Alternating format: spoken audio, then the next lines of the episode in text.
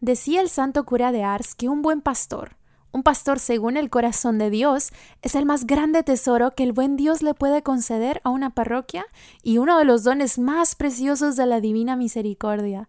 Durante los años, el Señor nos ha bendecido con muchos amigos sacerdotes. Tener a un amigo sacerdote es tener a Cristo mismo como amigo. En este nuevo episodio de nuestro podcast tenemos la bendición de tener junto a nosotros a nuestro padre Argelis Vázquez.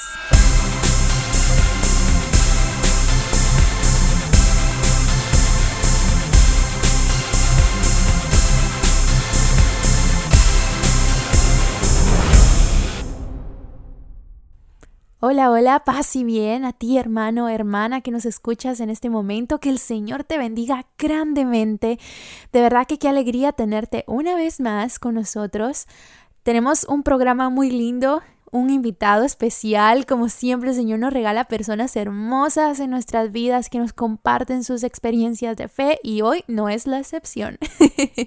Así que bienvenidos una vez más. Antes vamos a recordarles rápidamente que este podcast lo pueden encontrar en Spotify y en YouTube en nuestro canal oficial. Así que no olviden darnos follow o suscribirse y activar la campanita de notificaciones porque cosas nuevas vienen, cosas hermosas vienen, queremos que ustedes estén enterados de todo, así que ya lo saben. También síganos en redes sociales arroba alfareros, Instagram, Facebook, Twitter. Allí también estamos compartiendo con ustedes, interactuando con ustedes. Nos encanta compartir con ustedes. Así que los esperamos por allí. Y bueno, vamos a dejar de darle vueltas al asunto y empezamos con este programa tan hermoso. Vargas, ¿por qué no nos ayudas con la oración inicial? Nos ponemos en la presencia de nuestro Señor Jesús, en el nombre del Padre, del Hijo y del Espíritu Santo. Amén. Bendito y alabado sea tu santo nombre, Señor. Hoy aquí, ante ti, ante tu presencia, pues ponemos en tus manos la vida del Padre Marcos para que tú, Señor, sea quien le bendiga, que de su boca salgan palabras de aliento, palabras de bendición, palabras de sabiduría de parte tuya. Protégele, Señor, grande y poderosamente en cada uno de sus pasos. Haz que su misión sea siempre el mostrarle tu amor a cada uno de los necesitados. Dale la fuerza, Señor, para cumplir con esta misión que tú has puesto en sus manos y permite, Señor, que todo sea de bendición en su vida, para Él y para los que les rodean. En el nombre de nuestro Señor Jesucristo. Amén. Padre Marcos, bienvenido. Wow.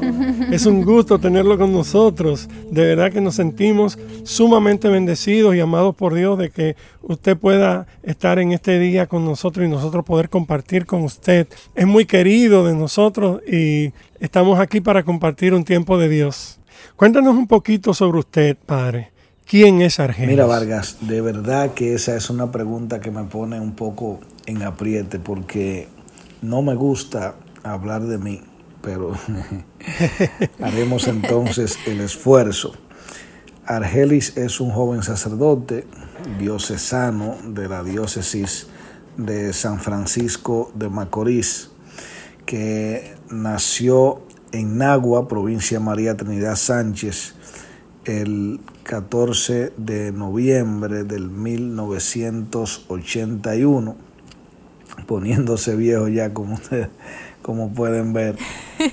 Es el segundo hijo del matrimonio de Félix Vázquez y Delfina Fermín. Desde pequeño pues le ha apasionado la, iglesia, el servicio, el deporte y en eso pues se ha desarrollado mi vida, ¿verdad? Fui ordenado sacerdote en la clausura del año sacerdotal aquí en la República Dominicana el 29 de mayo del año 2010. Desde entonces pues he estado, he estado en la diócesis trabajando primero como vicario parroquial de la parroquia Espíritu Santo y San Pedro Apóstol, al año de ser ordenado sacerdote y de estar al servicio de estas dos parroquias, teniendo como, como párroco a Andrés Napoleón, hoy Monseñor Andrés, obispo de la diócesis de Barahona, pues al año fui ya dejado como párroco de la parroquia Espíritu Santo, ahí estuve seis años Además del servicio prestado en la parroquia, pues colaboré con la pastoral de adolescentes en la diócesis. Estuve también al frente de la Cancillería unos tres años. Estuve también colaborando con, como asesor diocesano del Encuentro Católico para Novios y también como asesor diocesano de la Pastoral Juvenil. Después eh, fui a Roma a hacer una licenciatura en Teología Bíblica en la Pontificia Universidad Gregoriana y ahora a mi regreso pues estoy eh, como párroco de la parroquia María Madre de la Iglesia. Te decía al inicio que, que parte de mi vida pues ha sido también con, con el deporte. Soy liceísta como el que más me encanta el béisbol, el básquetbol lo sigo, ¿verdad?, con frecuencia. Y, y mi vida, pues, sacerdotal ha consistido en eso aquí en San Francisco de Macorís, en servir, en querer a la gente, en acercarme a la gente y sencillamente tratando de ser, ¿verdad?, pues ese, ese ser que, que le acerque a Jesús a mucha gente que se le acercan a Él. Entonces, eh, ese es Argelis. no sé qué más tú quisieras escuchar de mí, pero así me defino. Un joven cariñoso, amoroso y, y siempre dispuesto al, al servicio. Amén. Padre Fermín por aquí tiene una pregunta para usted. Padre, ¿en qué momento usted consideró el llamado de ser sacerdote y cómo reaccionó su familia? Saludo Fermín, mira Fermín. Eh, el momento en el que yo empiezo a considerar esa posibilidad de ser sacerdote fue por el año 94, siendo monaguillo. Eh, el padre Ciprián Hilario ya le decía a Katia, era el encargado de los monaguillos en la parroquia La Alta Gracia de Nagua. Dice un día a los varones que éramos unos 15 o 16, dice, y ustedes se van a quedar así siendo monaguillos toda la vida. Y entonces eso como que sembró en algunos de nosotros una espinita y, y la dejó ahí. Eso fue antes de iniciar una Eucaristía. Al terminar la Eucaristía, el Padre dice, eh, el Padre Plinio, hoy Monseñor eh, Plinio Valentín Reynoso, obispo auxiliar emérito ya de la Arquidiócesis de Santiago. En ese tiempo era el encargado vocacional de los misioneros del Sagrado Corazón. Y el padre Ciprián dice, el padre Plinio viene el sábado próximo para tener una reunión con ustedes, hablarle un, un poquito del seminario, del proceso de formación y, y para que ustedes pues vayan conociendo esto, a ver si quieren decidirse con lo que le dije. Y un grupito pues nos pusimos de acuerdo y fuimos, creo si no mal recuerdo, que entramos ocho al seminario de esos 15 o 16. Hoy pues somos algunos de, esos ocho eh, sacerdotes. Entonces, ese fue como, como la primera punzada, pero imagínate, con 13 años, ¿qué decisión puede tomar uno? Cuando yo dije eso por primera vez en mi casa, pues hasta se rieron, imagínense, imagínense eh, en ese tiempo, con esa edad, el uno ya comenzar a, tomar decisiones de esa naturaleza, pues era, era algo serio. Y,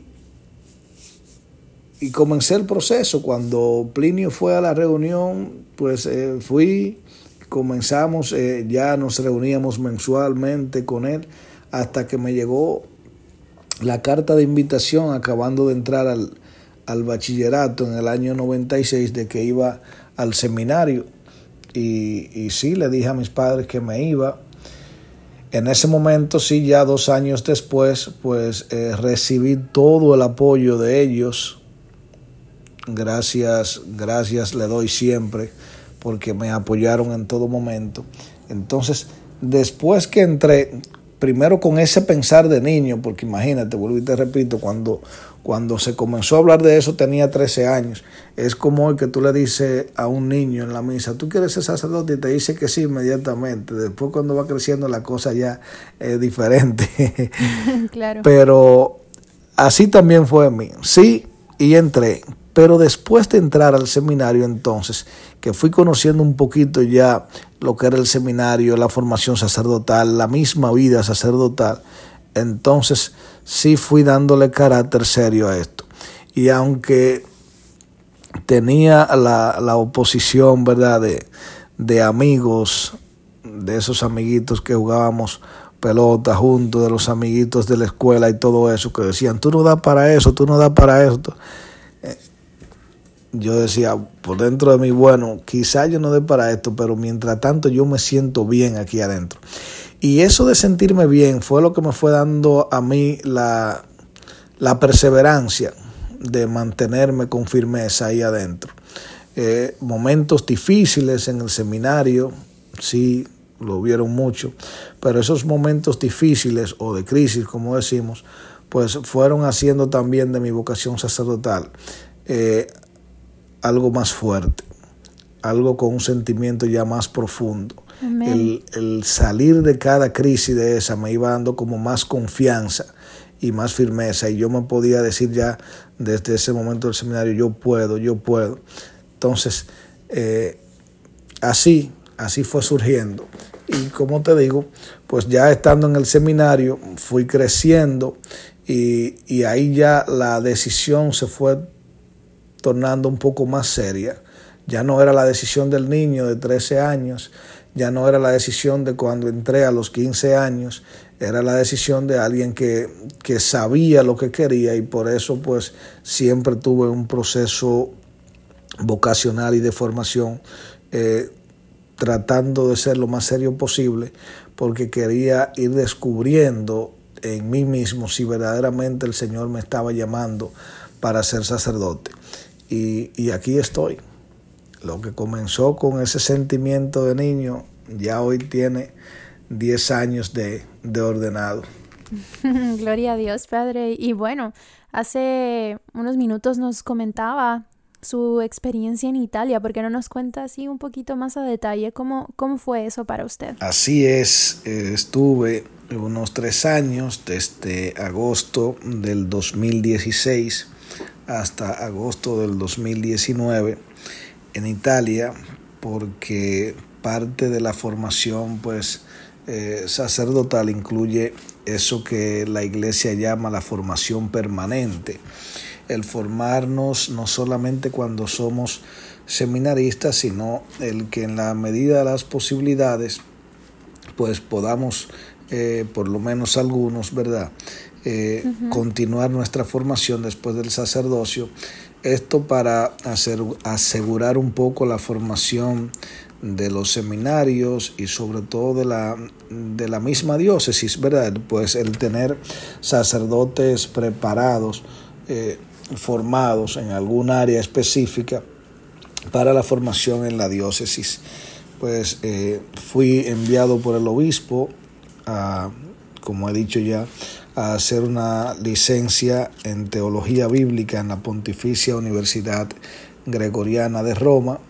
Allí habité en el Pontificio Colegio Pío Latinoamericano, es el lugar donde van los sacerdotes jóvenes diocesanos de Latinoamérica que van a estudiar a Roma. La verdad que es una experiencia maravillosa. Por un lado, la casa.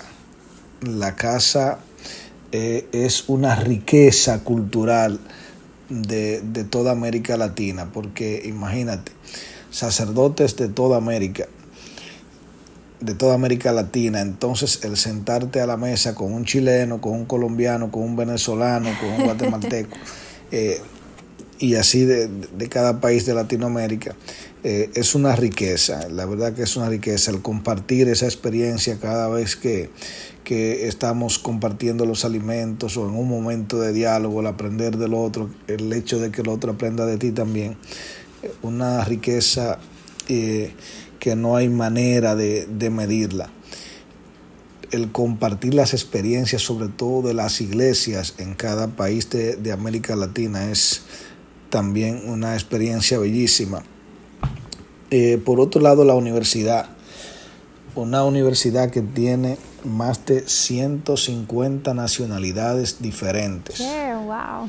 Y el estar compartiendo día tras día también experiencia, pues es eh, una experiencia también maravillosa y ayuda mucho pues a como la universidad tiene eh, el idioma italiano, ¿verdad? Como base, pues a practicar el italiano necesariamente, porque allí hay chino, allí hay coreano, allí hay alemanes, allí hay hindúes, y así, pues, eh, como uno no habla esas lenguas, entonces practicamos el italiano, pero la verdad que también es una riqueza.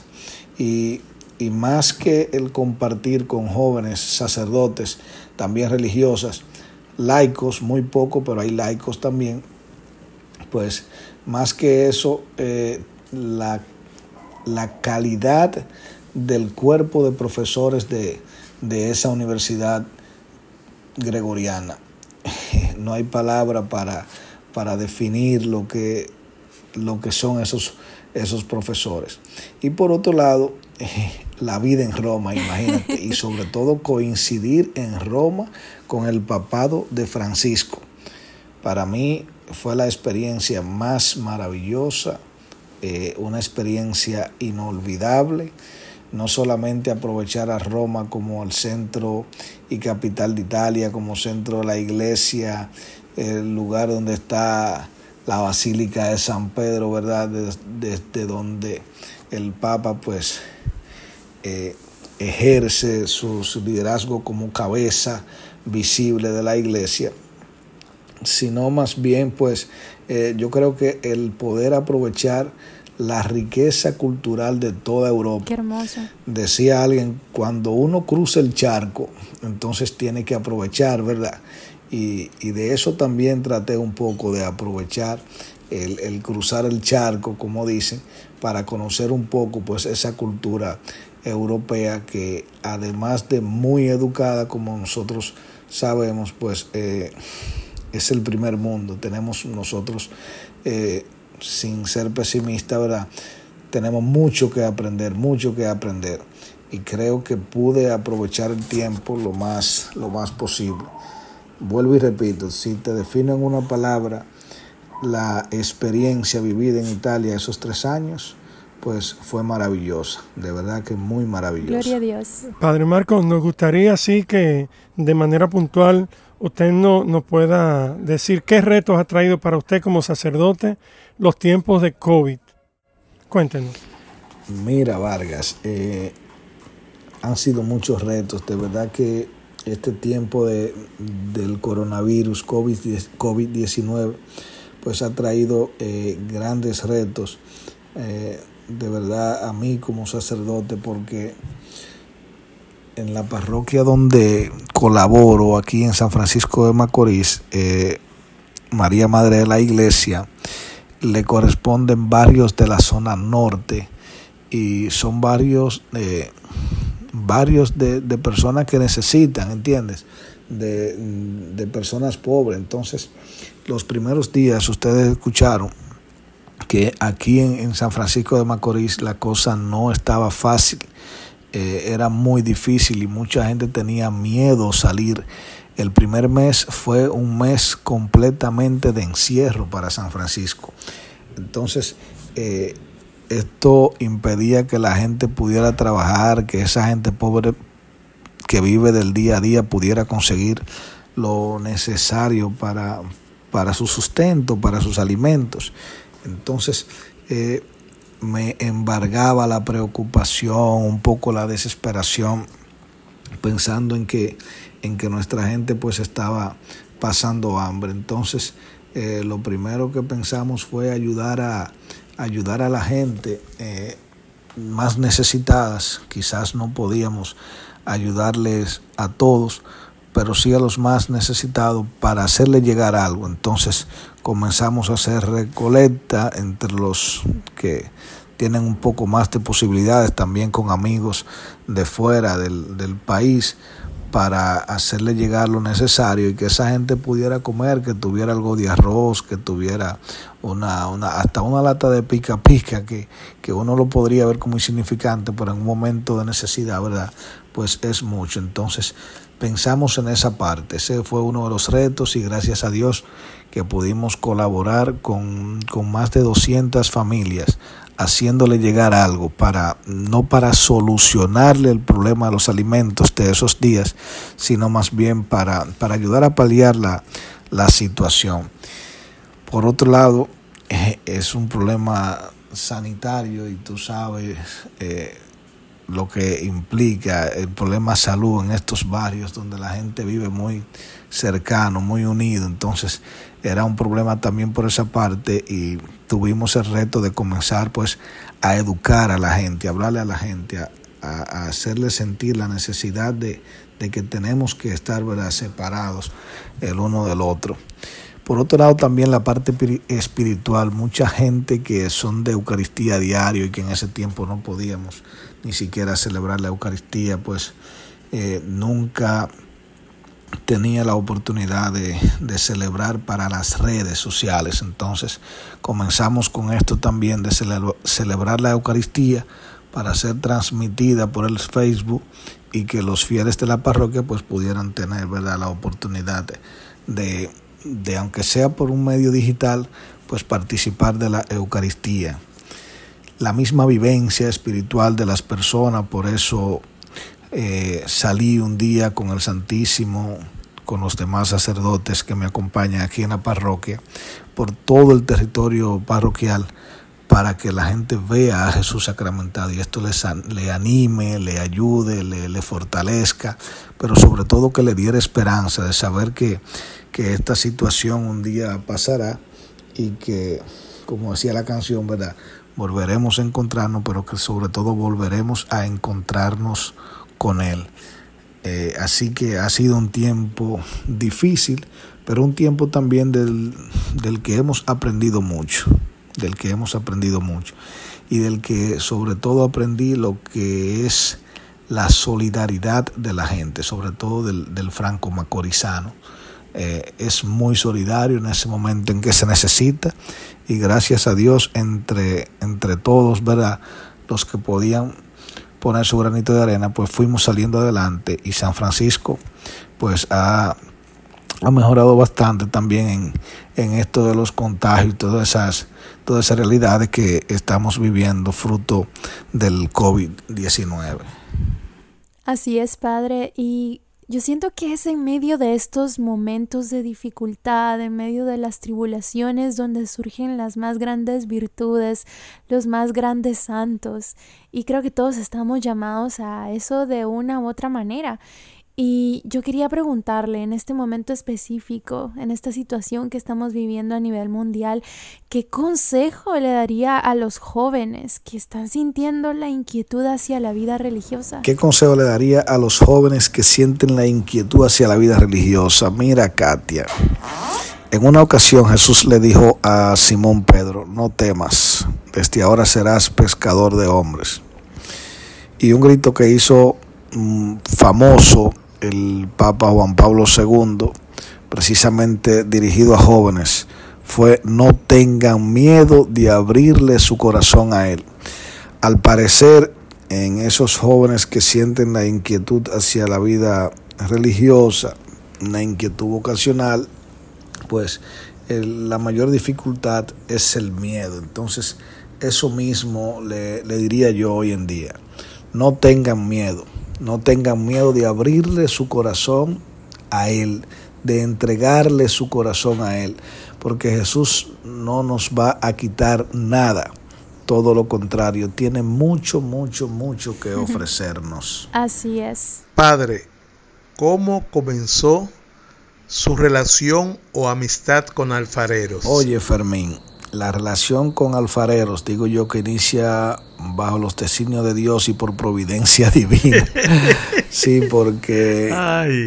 yo recién ordenado sacerdote, un sacerdote amigo me dice que si quiero ir a una parroquia de Miami para hacer mis vacaciones. Entonces le dije que sí, fui a esa parroquia, es la parroquia San José de Miami Beach y ahí conocí a Gisela Pastrana, cariñosamente Gigi, ¿verdad? Una, una persona muy especial tanto para alfareros como para mí. Y en una ocasión, hablando con Gigi, me preguntaba de, de, la parroquia donde yo trabajaba, de cómo era, en qué zona estaba y todo eso. Y ella me dice un día, padre, pero si quiere vamos a organizar aquí un concierto con alfareros. Y y ese dinerito te ayudaría para, para hacer algunas cosas de las que tú quieras hacer allá en la parroquia. Y yo le dije allí, bueno, aquí no. Si es allá en la parroquia, lo organizamos, nosotros vendemos los boletos y eh, con tenemos el concierto con alfareros allá y es así como ella me pone en contacto primero con, con Edgar y y ahí pues se da el primer acercamiento. En esa ocasión pues tuvimos e, ese concierto allí en la parroquia Espíritu Santo, un concierto muy, muy bonito. Luego ya Gigi vino al país, conoció el santuario de Schoenstein en San Francisco de Macorís, le gustó, ella estaba organizando lo de un retiro para, para ustedes.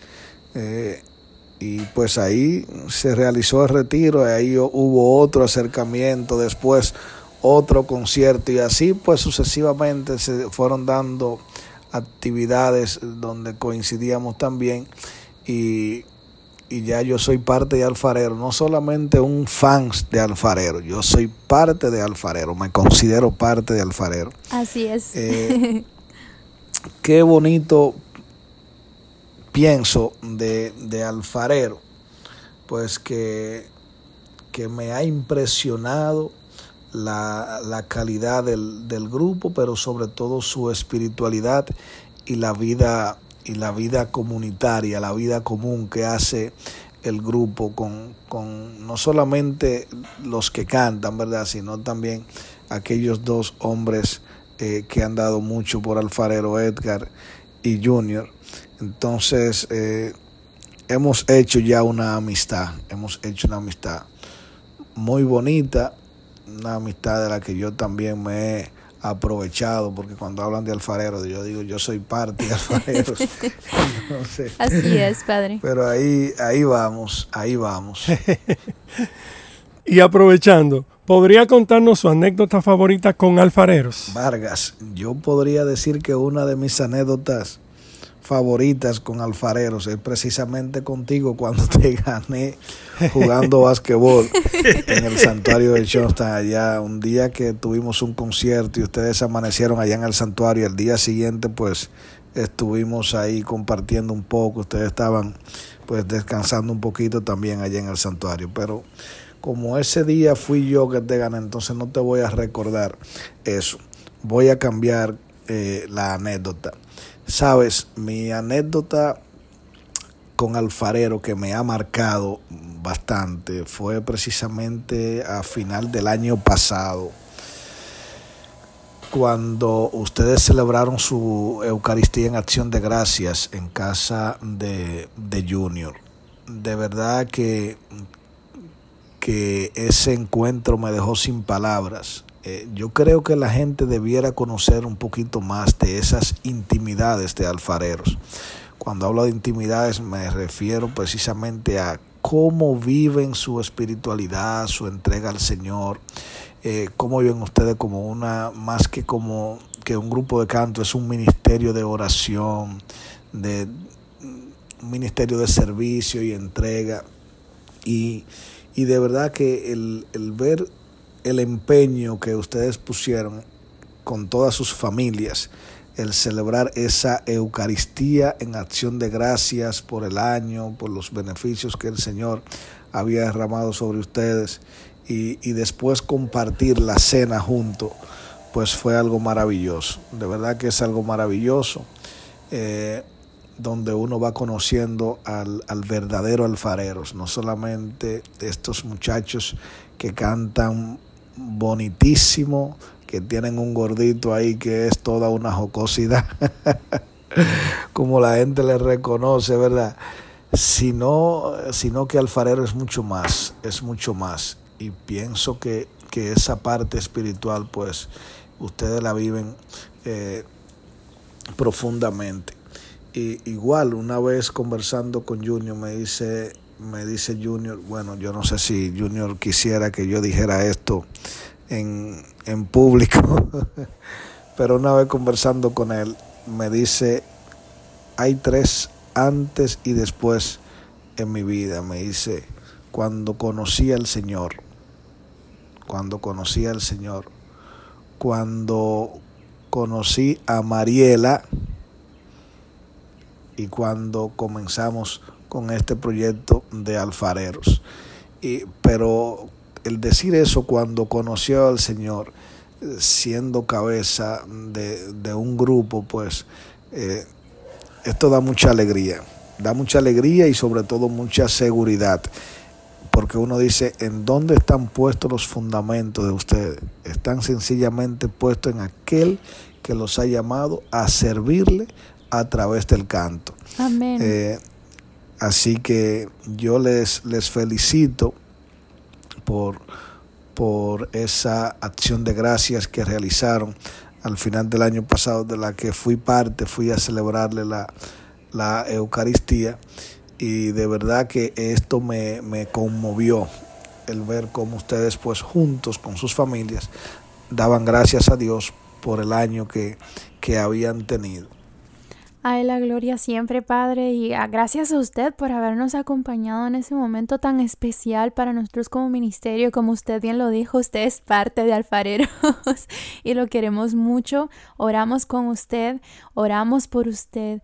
Y bueno, quisiéramos eh, orar ahora junto a las personas que nos están escuchando. Nos haría el honor de dirigir este momento de acción de gracias.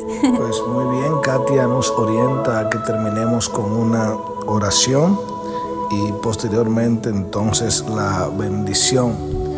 Y quisiera esa oración sencillamente que sea una acción de gracias, una acción de gracias a Dios por todas las bendiciones que ha derramado sobre este ministerio de música y oración alfareros, una acción de gracias a Dios por cada una de sus familias, la familia de Edgar, la familia de Junior, de Katia, de Vargas, de Fermín, cada uno de los que forman parte de esta gran familia de, alfareros, también de Maffer y Felina, que aunque todavía no la conozco personalmente, pues eh, están sirviendo con tanta alegría y entrega al ministerio. Quisiera también en este momento agradecer al Señor la las bendiciones que da sobre la familia de Gigi, que fue pues ese puente que,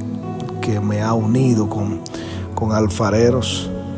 Que el Señor les bendiga a cada uno de ustedes abundantemente para que puedan seguir haciendo posible la construcción del reino de Dios aquí en la tierra, a través del canto, a través de la oración, pero sobre todo a través del testimonio y una acción de gracias al Señor muy, muy, muy especial por cada uno de los seguidores de Alfareros.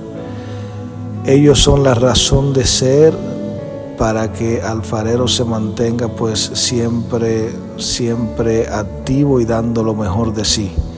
Cada persona que escucha su canción, cada persona que ora por Alfarero, cada persona que de una u otra manera pues pone también un poquito, eh, un granito de arena para que este ministerio pues sea todo hoy un,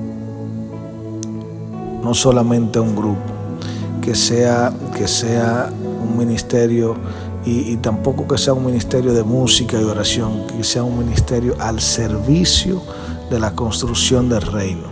Es, es mucho lo que realiza Alfareros por el reino de los cielos, sobre todo en, toda América Latina. Así que le agradecemos también la amistad de un servidor con, con Alfareros y le pedimos al Señor pues que no deje de bendecirle, que no deje de, de derramar sobre ustedes pues esa gracia pura que le convierta en servidores alegres, en servidores entregados, en servidores dispuestos, como los apóstoles, a dar la vida por Jesús. Que el Señor les bendiga a todos los que nos han escuchado también y que haya alfarero para mucho, mucho, mucho rato. En el nombre del Padre, del Hijo y del Espíritu Santo. Amén.